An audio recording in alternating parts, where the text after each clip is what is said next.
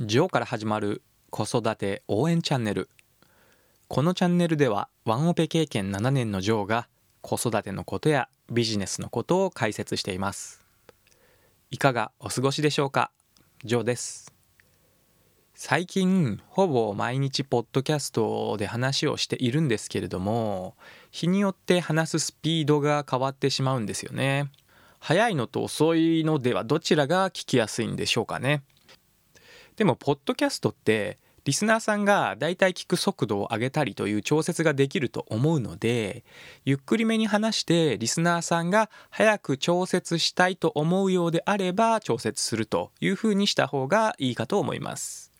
その方がゆっくりめを好む人も早めを好む人もどちらも楽しめますよね。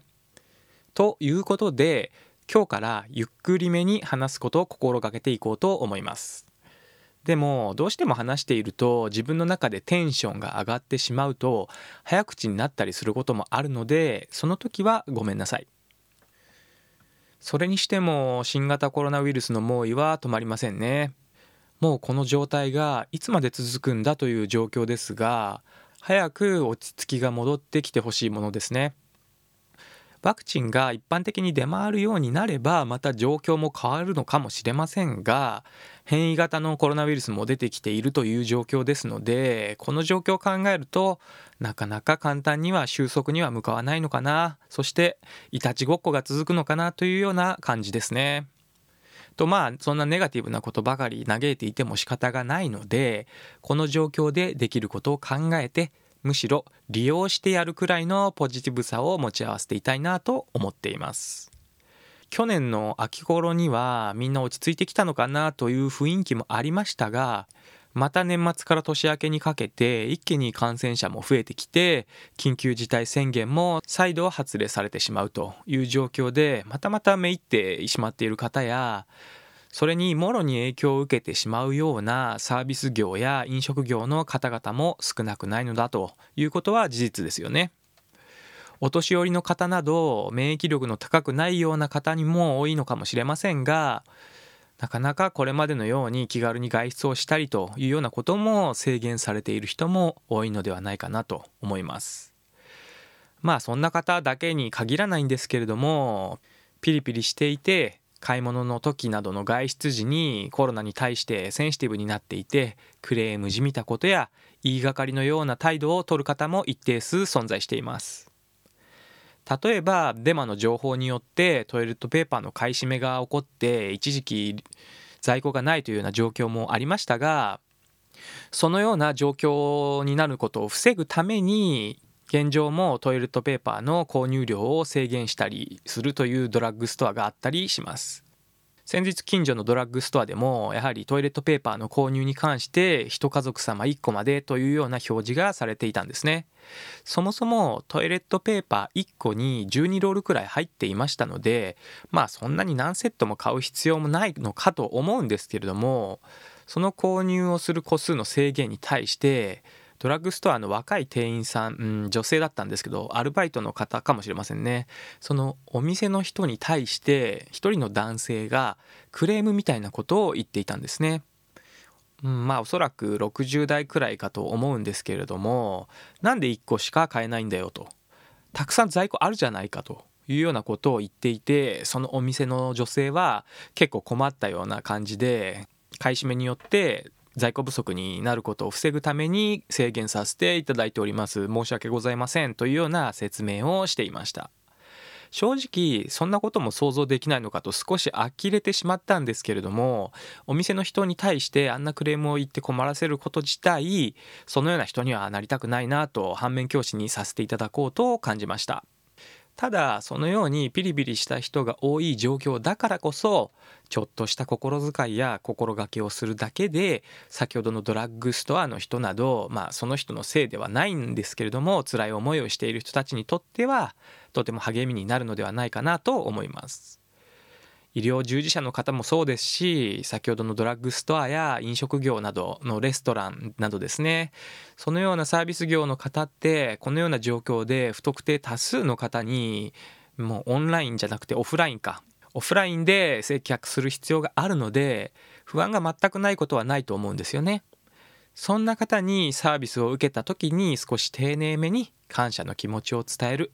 ありがとうございます。と伝えるのももちろんそうですしコロナの状況で大変ですねなんて小さな一言を加えてニコッとしてまあすぐに立ち去る。というようなことをするといいと思うんですけども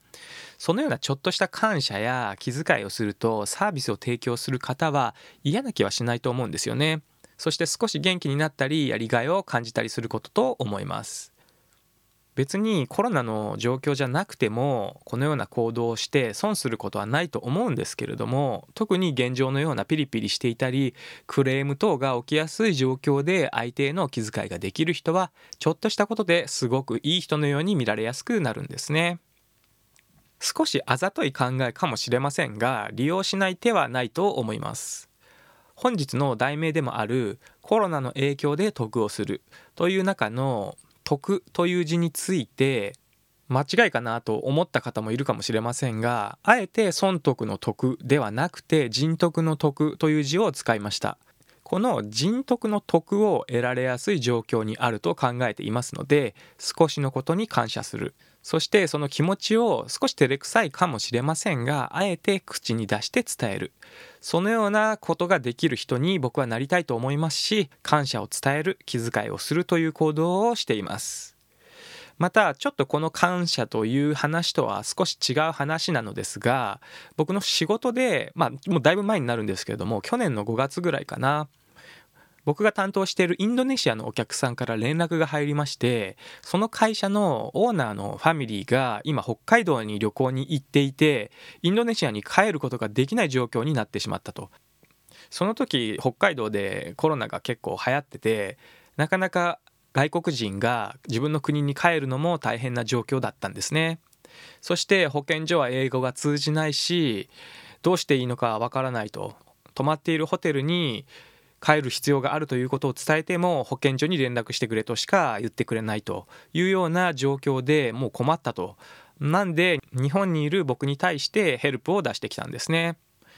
そして僕がインターネットで調べてまあ海外の方向けに特別に開設されているようなあの窓口がありましてそれを見つけてそこに電話してみたんですね。するとおそらく中国人かなと思うんですけどもまあ日本語も喋れて英語も中国語もできるんだと思うんですけども今こういう人が北海道にいて困っていると。そしてどうしていいかわからないのでしかも日本語が喋れないんでここに電話してもいいですかっていうことを僕が確認したんですね。するとあいいですよと。手伝いできると思いますのでということで分かりました。そしてあのインドネシアの何々さんという人から電話が来るのでご対応をよろしくお願いしますと言ってその場は切ったんですね。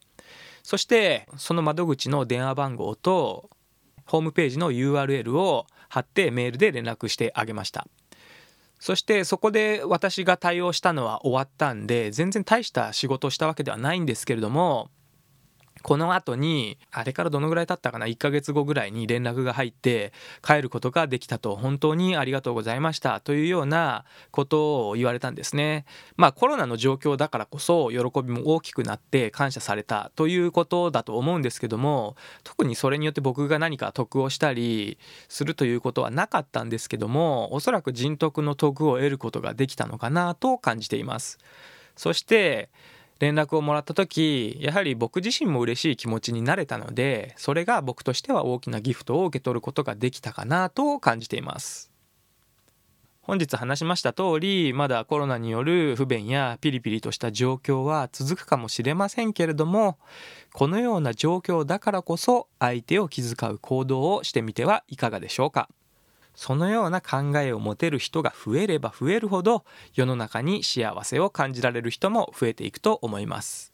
それではそろそろ終了しようと思います。今日も一日素敵な時間をお過ごしください。最後まで聞いていただきありがとうございました。じゃあまたね。